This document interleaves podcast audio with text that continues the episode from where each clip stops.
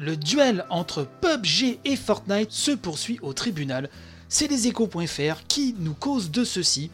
L'éditeur de Player Unknown Battlegrounds hein, intente donc une action en justice contre l'éditeur de Fortnite pour violation de droits d'auteur. Vous le savez, PUBG était le phénomène vraiment qui explosait tout, qui avait euh, lancé la mode je dis pas qu'il l'a inventé, bien sûr, hein, mais en tout cas, c'est celui qui a popularisé et lancé la mode du Battle Royale. Tout le monde y était de son mode Battle Royale, et ça continue d'ailleurs, hein, c'est la, la nouvelle mode euh, du moment. Et euh, Fortnite, qui marchouillait pas trop mal, mais c'était pas non plus, l'accueil n'avait pas été hyper chaleureux, euh, le mode Battle Royale de Fortnite prend complètement le dessus, c'est l'un des jeux les plus joués du moment, il a dépassé PUBG. Donc voilà, tout ça, ça crée des tensions. Et donc, selon le quotidien coréen anglophone The Korean Times, le studio derrière PUBG, donc Blue Hole, a l'arsenal judiciaire à l'encontre de son concurrent Epic Games.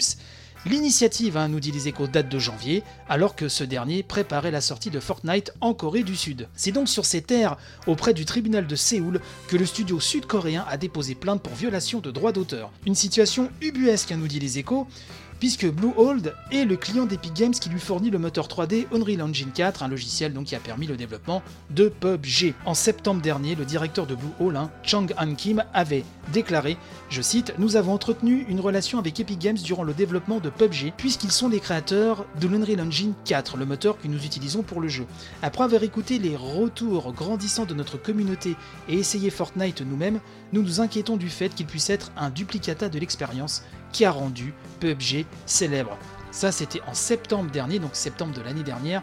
Et souvenez-vous, on en a parlé régulièrement dans cette émission. Euh, donc après un départ canon, nous dit-on, en mars 2017, 13 hein, millions d'unités ont été vendues en 6 mois. Hein. PUBG est clairement en chute libre, avec une fréquentation en baisse de 50% depuis début 2018. C'est considérable. Hein. Je ne sais pas si vous vous rendez compte, mais c'est considérable. Et donc le coupable est tout désigné, nous dit le papier, c'est Fortnite, fort de ses 45 millions de joueurs au dernier pointage. Le développeur de PUBG reproche à son rival d'avoir plagié des éléments de son interface et surtout le désormais célèbre mode de jeu Battle Royale. Mais malgré un gameplay similaire, Fortnite, hein, nous dit les échos, se distingue de PUBG par ses graphismes cartoonesques et son modèle économique basé sur le free-to-play. Sur ce terrain, le match ne fait pas débat, Fortnite bat chaque mois des records en termes de recettes générées. Hein, on parle de 296 millions de dollars en avril, tout support confondu, 223 millions en mars.